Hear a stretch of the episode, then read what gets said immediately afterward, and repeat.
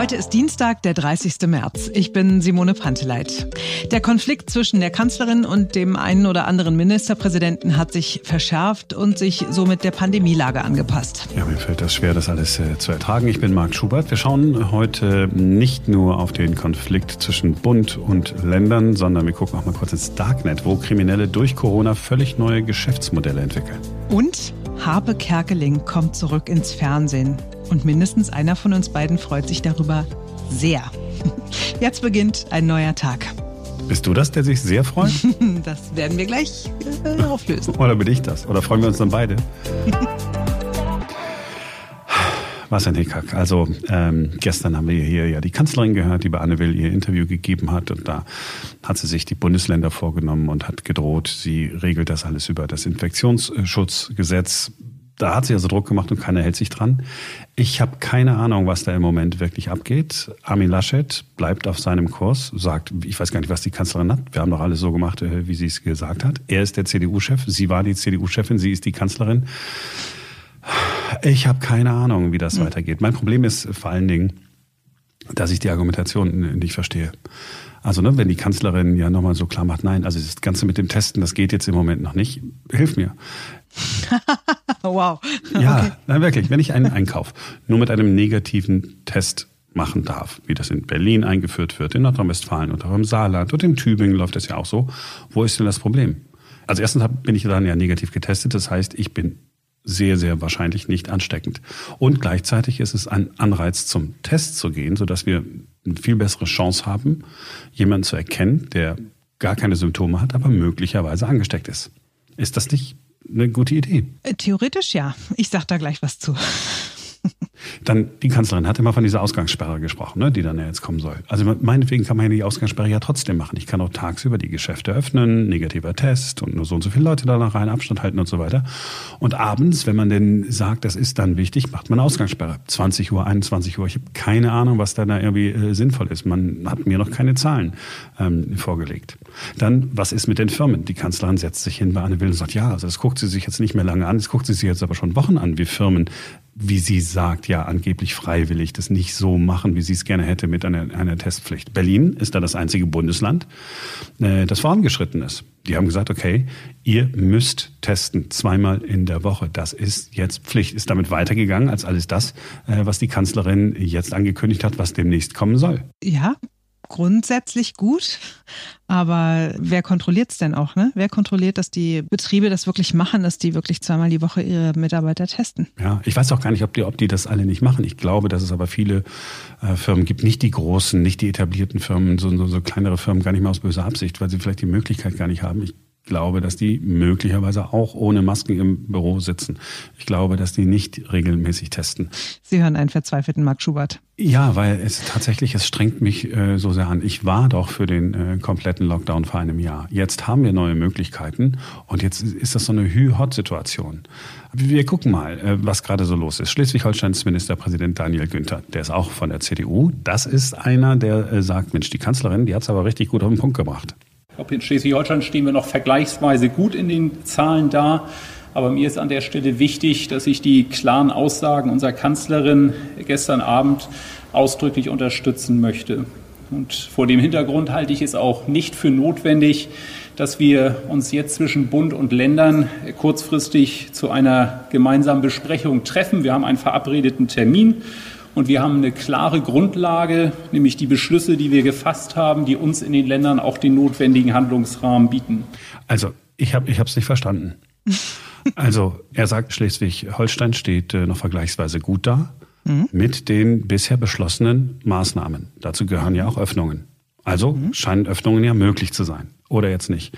Wenn er aber gut dasteht mit den Öffnungen und andere Bundesländer nicht gut dastehen mit den Öffnungen, dann zeigt sich doch, dass eine bundeseinheitliche Lösung gar nicht gut ist, weil die ja nicht bei allen funktioniert. Oder liege ich jetzt falsch? Habe ich, einen, hab ich einen Denkfehler? Nee, ich verstehe es auch nicht. Dann sagt er, ich, also ich weiß gar nicht, warum wir uns jetzt zusammensetzen sollen. Ja, ich, ich wüsste schon, warum äh, man sich zusammensetzen sollte, weil es offensichtlich völlig unterschiedliche Meinungen gibt.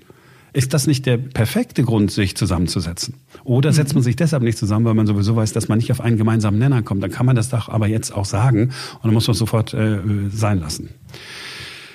Armin Laschet. Ich bin ja unverdächtig, ein Armin Laschet-Freund zu sein. Aber der hat sich gewehrt gegen die Kritik äh, der Kanzlerin. Äh, ich habe das total nachvollziehen können, was er gesagt hat. Hören wir gleich. Er hat gesagt, na, wir haben alles eins zu eins umgesetzt, so wie das beschlossen worden ist. Nur jetzt darf man zusätzlich mit einem negativen Testergebnis einen Termin im Geschäft machen. Es darf nicht zum allgemeinen Ton werden, anderen Ministerpräsidenten ihre Infektionszahlen oder gar Todeszahlen vorzuhalten. Ich jedenfalls werde das nicht tun. Und dadurch, dass Nordrhein-Westfalen heute unter der Bundesinzidenz liegt, das ist jetzt kein Thema, äh, was ich nutzen würde, um damit Punkte zu machen. Es hilft uns nicht weiter. Die Bürger erwarten, dass alle Ebenen, Kommunen, Land, Bund, ihre Aufgabe leisten. Und Ideen, wie sie in Tübingen entwickelt wurden, die in der Stadt Tübingen zu guten Ergebnissen geführt haben, zeigen, dass da Akteure sind, die ihre eigene Verantwortung wahrnehmen. Und das ist auch die Aufgabe der Ministerpräsidenten, der Bundesregierung äh, und der kommunalen Ebene, hier in diesen Zeiten zusammenzustehen. Jo, ähm, ich habe ja gesagt, ne, grundsätzlich äh, hat er recht, aber jetzt sollen alle irgendwie zusammenstehen. Machen es aber nicht. Ähm, ich, äh, außerdem, was ich ja immer noch interessant finde, ähm, das beschäftigt mich seit Tagen, als die Kanzlerin in der vergangenen Woche gesagt hat, wir haben doch kein Problem damit, wenn es solche Modellprojekte gibt wie in Tübingen. Ich finde auch Rostock ist irgendwie ganz gut, können doch alles die, die Bürgermeister machen oder die Oberbürgermeister. Wir haben denen doch nie im Wege gestanden. Ja, doch irgendwie schon. Jetzt hm. sagt Armin Laschet, Mensch, ich will mal nicht betonen, äh, dass meine Zahlen möglicherweise besser sind, um dann zu betonen, dass seine Zahlen dann irgendwie noch besser sind. Also grundsätzlich äh, finde ich, hat er recht. Äh, man soll das mit dem Testen irgendwie machen. Nur dieses Statement, äh, das er da gegeben hat, das war doch genau wieder das, wo wir, wo wir erkennen, das ist genau der Politiker, den wir nicht ertragen können. Das ist kein Macher, er hat sich positioniert. Ich habe mir dieses Statement auch äh, zumindest in Teilen reingezogen und dachte so, als er gesagt hat, so, also die Ministerpräsidentenkonferenz, das kann so nicht weitergehen, das hat sich überholt, äh, so, ne, das, das geht so nicht mehr. Und ich habe gedacht, so, okay, wow, was kommt jetzt? Und dann sagte er ja, also wir müssen das einfach diese, diese Videokonferenzen, wo alle stundenlang vor irgendwelchen Bildschirmen sitzen und reingucken. Also das, das geht wirklich so nicht. Das ist sehr schlimm und so. Und ich so, okay. Und war aber, ja, und wir haben uns jetzt Folgendes überlegt. Wir setzen uns einfach alle zusammen, wie im Bundestag, in einen großen Raum, aber wirklich auch nur die 16 Ministerpräsidenten und die Bundeskanzlerin und wer ist da noch dabei, die Chefs der Staatskanzleien. Das muss dann aber auch reichen. Also mehr, mehr auf gar keinen Fall. Also jetzt nicht irgendwo 70 Leute oder so, wo ich gedacht habe, so, okay, das Einzige, was du ändern willst, ist, dass ihr nicht per Videoschalte verbunden seid, sondern dass ihr alle in einem Raum seid. Ich weiß, es gibt ganz viele Leute, die sagen, ja, aber persönliches Gespräch und wenn man dann so sich in die Augen gucken kann, ist was anderes. Aber ganz ehrlich, das war sein Verbesserungsvorschlag, wie jetzt in Zukunft bessere Beschlüsse beschlossen werden sollen. Ernsthaft? Das hat der Günther aus Schleswig-Holstein auch gesagt. Er hat gesagt, Mensch, das wäre eigentlich doch eine, äh, eine ganz vernünftige Idee. Also mich macht das sprachlos, wenn wir keine Zahlen haben, mit denen wir wirklich argumentieren können. Mir fehlen wirklich die vernünftigen Argumente. Wo stecken sich die Leute an? Nach einem Jahr Pandemie haben wir es nicht geschafft, hier weiter zu sein. Robert Koch Institut. Ich gucke mir alles ganz genau an. Immer dienstags veröffentlichen die, wo sich die Menschen so angesteckt haben. Bei den meisten Menschen steht aber, man weiß es nicht. Und danach kommen irgendwelche wirren Zahlen. Die Wahrheit ist, man müsste drunter schreiben, wir haben keine Ahnung, wo sich die Leute anstecken. Gleichzeitig sagen wir aber, Mensch, dann müssen wir mal die Gastronomie dicht halten. Weil wir ja mhm. wissen, ähm, wenn die Menschen sich nicht treffen, stecken sie sich nicht an. Das wäre aber dann das Argument dafür zu, äh, zu sagen, wir müssen dann immer alles dicht machen. Mhm. Haben wir aber sowieso die ganze Zeit nicht gemacht. Bist du mal wieder Bus gefahren hier in Berlin? Na, herzlichen Glückwunsch. Nee, aber ich war vorhin in der Drogerie. Es waren mhm. unfassbar viele Menschen drin kein Security-Mensch am Eingang, der kontrolliert hat, ob möglicherweise die maximale Einzahl von äh, Käufern erreicht ist, ob du eine Maske trägst, wenn du da reingehst, ob du einen Einkaufswagen hast, äh, um Abstand halten zu können. Es war völlig illusorisch, da Abstand halten zu können in diesen schmalen Gängen. Und selbst wenn du versuchst und dich irgendwo an die Seite quetscht, es gibt immer Leute, die an dir vorbeirennen und dir irgendwie auch noch mhm. ins Gesicht husten, so ungefähr. Und dann bin ich danach an so einem kleinen Modelädchen vorbeigekommen und äh, bin mit der Besitzerin ins Gespräch gekommen, die auch wirklich maximal irritiert und angefressen war, weil sie gesagt hat, sie hat keine Ahnung, wie sie das selbst hinbekommen soll, sich selbst mindestens zweimal die Woche testen zu lassen. Also sie hat versucht, online einen Termin zu machen, hätte nächste Woche Donnerstag einen machen können und äh, sagte, aber es ging auch immer nur, dass ich mich zu zweit anmelde. Ich hätte mich gar nicht alleine anmelden können. Also irgendwo ist da noch ein Bug in diesem System. Und also ich glaube, wir können uns darauf einigen, die Testkapazitäten reichen im Moment einfach noch nicht aus. Es sind unfassbar viele Fragezeichen, weil du gesagt hast, wir haben noch die Möglichkeiten. Na, offenbar haben wir es im Moment noch nicht. Also theoretisch gibt es sie, aber es gibt einfach noch nicht die Infrastruktur, dass sich Menschen ganz einfach an der nächstbesten Ecke testen lassen können und dann in den nächstbesten Laden gehen können. Also sie hat gesagt, sie hat das Gefühl, sie, sie verhungert am ausgestreckten Arm und ich konnte den Frust total verstehen. Und dann habe ich sie gefragt, warum machen Sie denn keinen Online-Shop? Dann hat sie gesagt, na gucken Sie mal, ich habe hier diese eine Bluse, da habe ich vier verschiedene Größen Jetzt guckt eine Kundin online, ist sich unsicher, na, bestelle ich irgendwie die 38, bestelle ich die 40, keine Ahnung, ach, bestelle ich einfach beide, schicke die andere zurück. Dann probiert sie das zu Hause in Ruhe an, macht vielleicht noch einen Fleck in eine der Blusen. In der Zeit ist dieser Artikel im Laden und im Online-Shop nicht verfügbar. Dann bekommt sie die Ware endlich wieder. Dann ist in, dem, in der einen Bluse ein Fleck drin und dann geht das Spiel von vorne los. Und dann hat sie gesagt, ganz ehrlich, nee, also Kosten und Nutzen stehen in keinerlei Verhältnis. Ja das geht einfach nicht mehr. Ja, und weil wir bei dem Punkt waren, ja, du gerade im Drogeriemarkt oder ich im Supermarkt, richtig proppevoll. Man hätte doch innerhalb eines Jahres jetzt mal Untersuchungen machen können, wie viele Menschen stecken sich im Supermarkt an. Klar. Oder? Das ist doch eine Untersuchung, die man machen kann. Ist ja, ist ja jetzt kein Zauberwerk. Bin ich jetzt der Erste, der auf den Gedanken kommt, dann guckt man, okay, stellt dann fest, Mensch, die Menschen, dann gibt es zwei Möglichkeiten, die daraus kommen. Erstens, man stellt fest, die Menschen stecken sich im Supermarkt tatsächlich an, obwohl sie alle Maske tragen. Das würde dann bedeuten, man muss neue Regeln für den Supermarkt machen. Mhm. Also noch weniger Leute rein. Gibt's aber nicht. Stellt man aber fest, die stecken sich nicht in diesem Supermarkt an oder in dem Drogeriemarkt, in dem du warst, dann könnte man das vermuten, hm, wenn die sich nicht im Supermarkt anstecken, während sie äh, übereinander greifen, weil der eine die Zwiebeln und der andere die Kartoffeln haben will, dann könnte es doch auch in Ordnung sein, dass man in diesen anderen Laden geht und sagt, ich hätte gerne eine dieser vier Blusen, mal gucken, welche passt. Oder nicht. Nein, ich bin ja total bei dir. Aber ich bin nicht diejenige, die solche Tests äh, in Auftrag gibt oder selbst durchführt. Nein, ich, ich sage doch nur die, die, die, dieser grundsätzliche Gedanke. Und deswegen habe ich mich sehr gefreut. Äh, gestern Abend gab es eine Einladung zu so einer Art äh, Vorlesung, äh, die es regelmäßig gibt in Tübingen. Und äh, eingeladen hatten sie den Oberbürgermeister von Tübingen, Boris Palmer. Also der Mann, der ja, jetzt äh, nach, nach mhm. vorne gegangen ist mit seiner Teststrategie, da relativ früh schon mit angefangen hat. Ähm, das war so eine Zoom-Vorlesung, ne? konnte ich mich also dann dazuschalten. Habe es nicht ganz gesehen, aber ein bisschen was gesehen. Wir hören auch gleich einen Auszug. Ähm, er hat ganz klar gesagt, okay, dieses Modellprojekt, das müssen wir ausprobieren. Es wird auch weitergehen. Der Ausgang allerdings ist offen. Er hat gesagt, okay, ich kann nicht garantieren, dass es funktioniert, aber wir müssen es versuchen. Wenn es aber funktioniert, dann kann man das wirklich überall machen. So, und jetzt äh, kommt das lange Statement von Boris Palmer. Der bringt das äh, ziemlich gut auf den Punkt. Ich kann ihm ziemlich viel abgewinnen, was er da sagt. Ich stelle eben fest, dass genau das hier auch passiert. Dass vorab schon klar ist, was gut ist, nämlich Lockdown. Weil Lockdown schützt Leben. Und wer Kritik am Lockdown formuliert, oder Alternativen zum Lockdown vorschlägt, ist per se schon mal ein Hasardeur, vielleicht auch schlecht, will Menschen gefährden, ist schuld am Tod der besonders Schutzbedürftigen. Und die Frage, ob das überhaupt stimmt, wird nicht mehr wirklich verhandelt. Das haben wir seit einem Jahr gehabt, dieses Problem. Es hat jetzt eine Wendung genommen, weil die Akzeptanz des Lockdowns immer weiter bröckelt. Aber lange Zeit wurde so diskutiert und deswegen haben wir nach wie vor keine funktionierende Corona-Warn-App, die zwar Eingriffe in Datenschutzrechte bringt, aber das Virus besiegen könnte. Wir hatten eben keine vernünftige Impfstoffbeschaffung, weil da Europa first wichtiger war.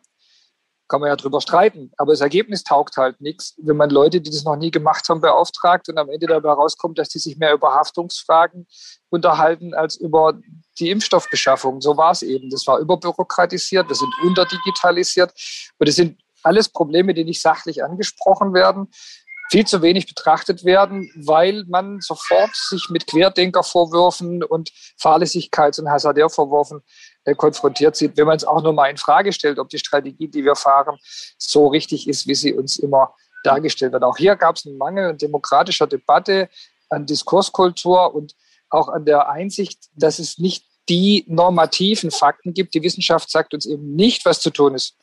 Sie gibt uns nur bestmögliche Hinweise, wie die Lage ist, aber die normativen Entscheidungen, die kommen nachher aus der Politik, aus der Ethik, aus der Religion meinetwegen, aber sie kommen nicht aus der Wissenschaft. Wissenschaft ist nicht normativ in diesem Sinne. Und da sind viele Fehler gemacht worden. Letzte Anmerkung, wenn die Kanzlerin im Bundestag sagt, die Wissenschaft sagt uns.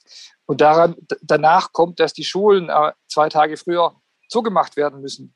Dann ist das hochgradig abwegig. Sowas kann die Wissenschaft uns nicht sagen. Die Politik kann aus den Daten der Wissenschaft ableiten, dass das nötig ist.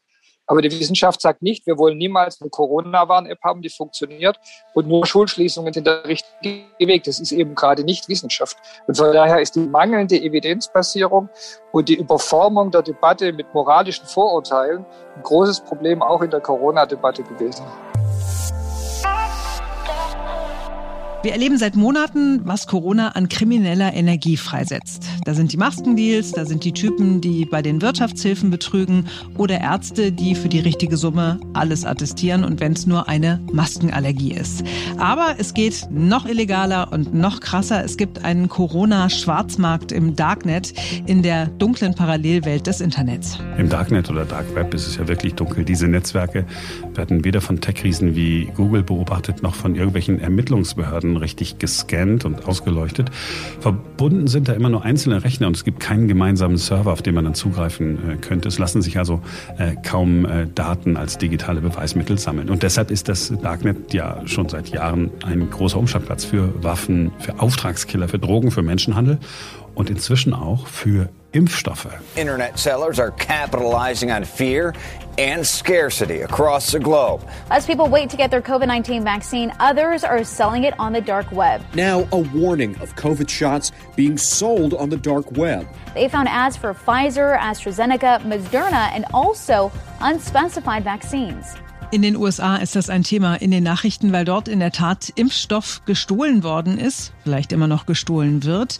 Die Spur führt ins Darknet. Der Generalstaatsanwalt von North Carolina ist einer, der ermittelt und erwarnt. I hear five alarm bells ringing loud and clear for people to stay away. When you deal with criminals, you have no idea what they're selling. They may be selling you something they say is a COVID 19 vaccine. Er sagt das, was wir uns alle gedacht haben. Du weißt nie, was du bekommst. Ist das echter Impfstoff oder ist es nur Zuckerwasser? Ist es echt oder ist es ein lebensgefährliches Gemisch? Im Darknet bist du ausgeliefert. Es ist der weltgrößte Schwarzmarkt, von dem sich vermutlich 99,9 Prozent aller Menschen fernhalten. Aber mit den übrigen 0,1 Prozent lässt sich immer noch Geld verdienen. Am wahrscheinlichsten ist, wenn man da was bestellt, dass man gar nichts geliefert bekommt. Weder echten Impfstoff noch gefälschten Impfstoff.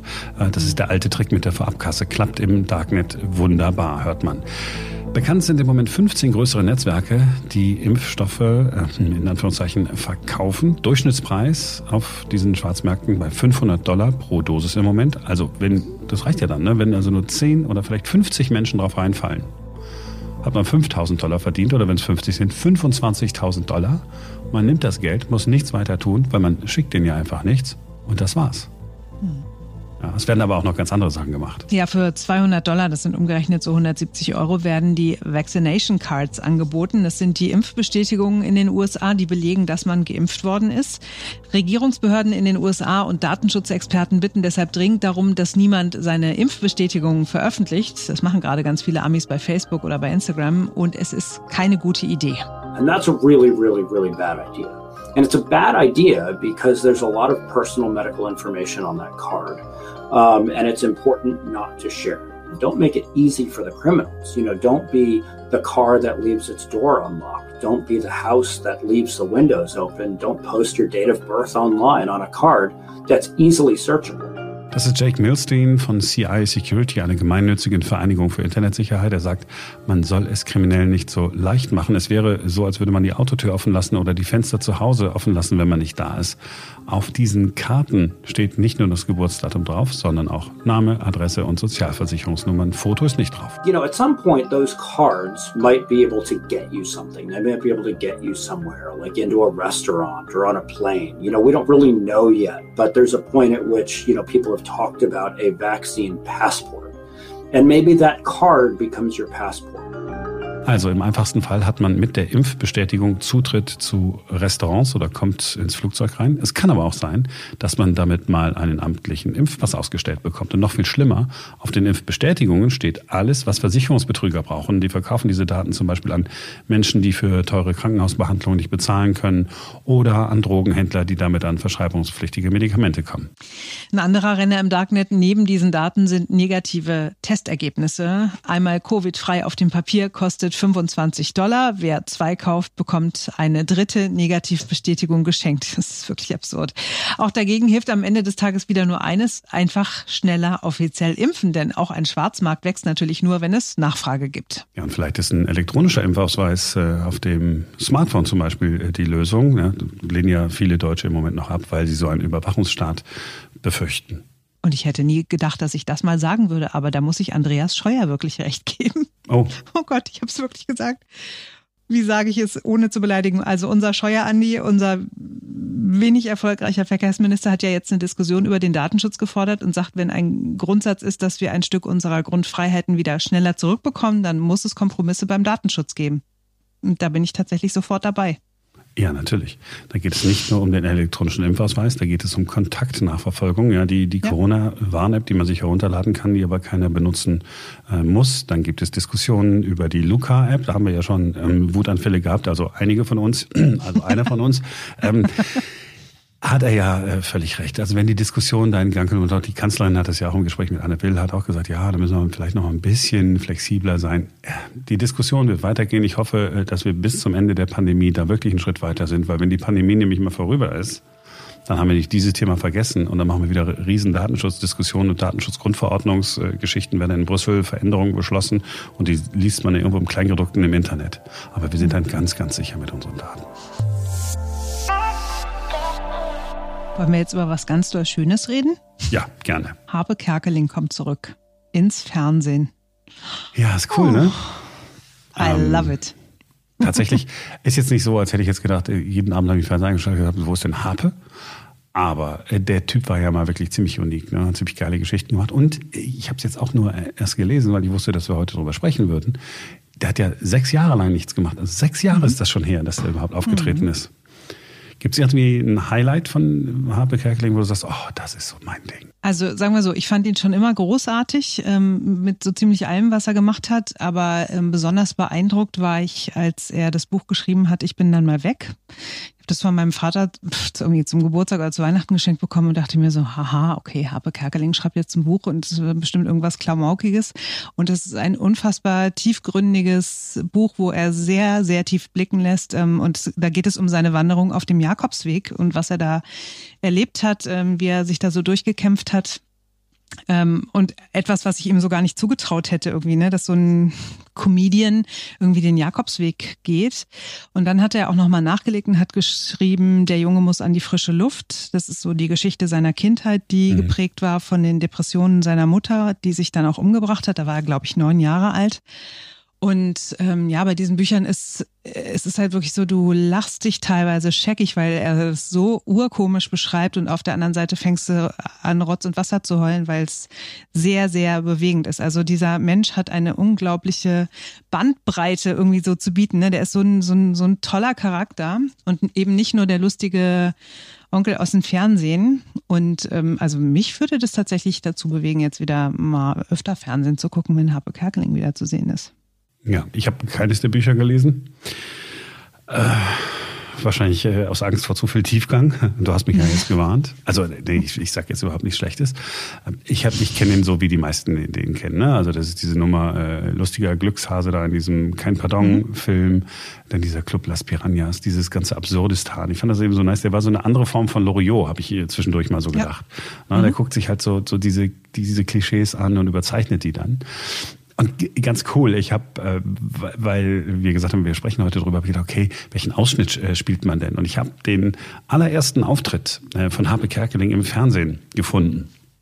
Er hat ja bei Radio Bremen angefangen mhm. und ähm, äh, das war am 1. März 1984. Da hat er erst so ähm, Schweizer Rundfunkgeschichte erzählt und dann noch eine zweite Nummer, die er später in den Jahren danach auch immer mal wieder gemacht hat. So, und jetzt ganz kurz noch was, das passt besser zu einer Jugendsendung, wie ich glaube. Und zwar erzähle ich da ein bisschen was von meiner ersten Kindergartenliebe. Meine erste Freundin hieß Gunilla. Aber jetzt bin ich nicht mehr mit die zusammen, weil sie mit allen anderen zusammen ist. Und ich habe die im Kindergarten kennengelernt. Die hat mir ganz verstohlen einen Bauklotz rübergeschoben. Und das war für mich das Zeichen zum Aufbruch. Ja, und dann habe ich mich in die Reihen verliebt. Und ich habe dann gesehen, wenn die gegessen hat, da will der erotische Zug um ihr seinen Mund, wenn dann der Haferschleim daran herunterklebt. Das ist natürlich nur ein, aber das so tatsächlich, das war so das erste, was ich so von dem äh, von ihm damals wahrgenommen habe. Später war es natürlich ja äh, noch viel lustiger. Ich fand ganz interessant, dass der da so Berlinert hat. Das ist mir gar nicht so aufgefallen. Der kommt ja eigentlich hier so aus deiner Ecke, da so aus dem, wo kommt er? Aus Recklinghausen kommt er, glaube ich, her. Ja, Recklinghausen ist das äh, ja, das, das Stiefkind jeder Kleinstadt. Man, das ist so, das ist so da. Ja, es gibt's irgendwie mm, und da gibt's wahrscheinlich auch S-Bahn-Stationen oder so, aber eben nur diese S-Bahn-Station, damit man da auch wieder schnell weg kann. Okay, auf jeden Fall wird er jetzt Hauptdarsteller einer Serie auf RTL und es sind noch zwei weitere Unterhaltungsformate für die RTL-Streaming-Plattform TV Now und für RTL und Vox geplant. Ja, und wir freuen uns, oder? Ich hoffe, dass, es, dass ich nicht enttäuscht werde, nicht, dass es was Würdeloses wird. Glaube ich nicht. Und by the way, ich habe schon mal mit Harpe Kerkeling geknutscht. What? Also er hat mich geknutscht, sagen wir es so. Warte, warte, warte, warte, Moment. Dann reden wir jetzt die ganze Zeit über Harpe Kerkeling und ich suche raus, erster Auftritt und so weiter. Und die Geschichte kommt jetzt ganz zum Schluss. Ach, er war irgendwann mal im Frühstücksfernsehen zu Gast und hat ein Interview gegeben und wir saßen nebeneinander und dann, keine Ahnung, äh, habe ich ihm erzählt, dass äh, ich großer Fan bin, dass meine Schwestern auch ganz große Fans sind. Und dann hat er gesagt, okay, pass auf, jetzt machen wir deine Schwestern richtig neidisch und hat den Schlemmer gemacht. aus Schlemmer okay. und hat halt irgendwie so ein paar Sätze gesagt, oh, Liebelein und so. Und dann hat er mich einmal fett abgeknutscht und äh, ich habe äh, zwei Wochen lang ein Dauergrinsen im Gesicht gehabt. Hm? Ach, der Hab. Okay, es war also äh, vor Publikum. Ich dachte, was kommt hier jetzt, wird die Geschichte, jetzt geht es aber hier zur Sache. Da bin ich ja beruhigt. So, okay, das war's für heute. ähm, wenn äh, es euch gefallen hat, gebt uns gerne fünf Sterne bei Apple Podcasts, schreibt auch gerne eine Bewertung dazu oder ihr schickt uns eine E-Mail an podcast.einneuertag.com. Bis morgen. Morgen ist Mittwoch und dann ist wieder ein neuer Tag.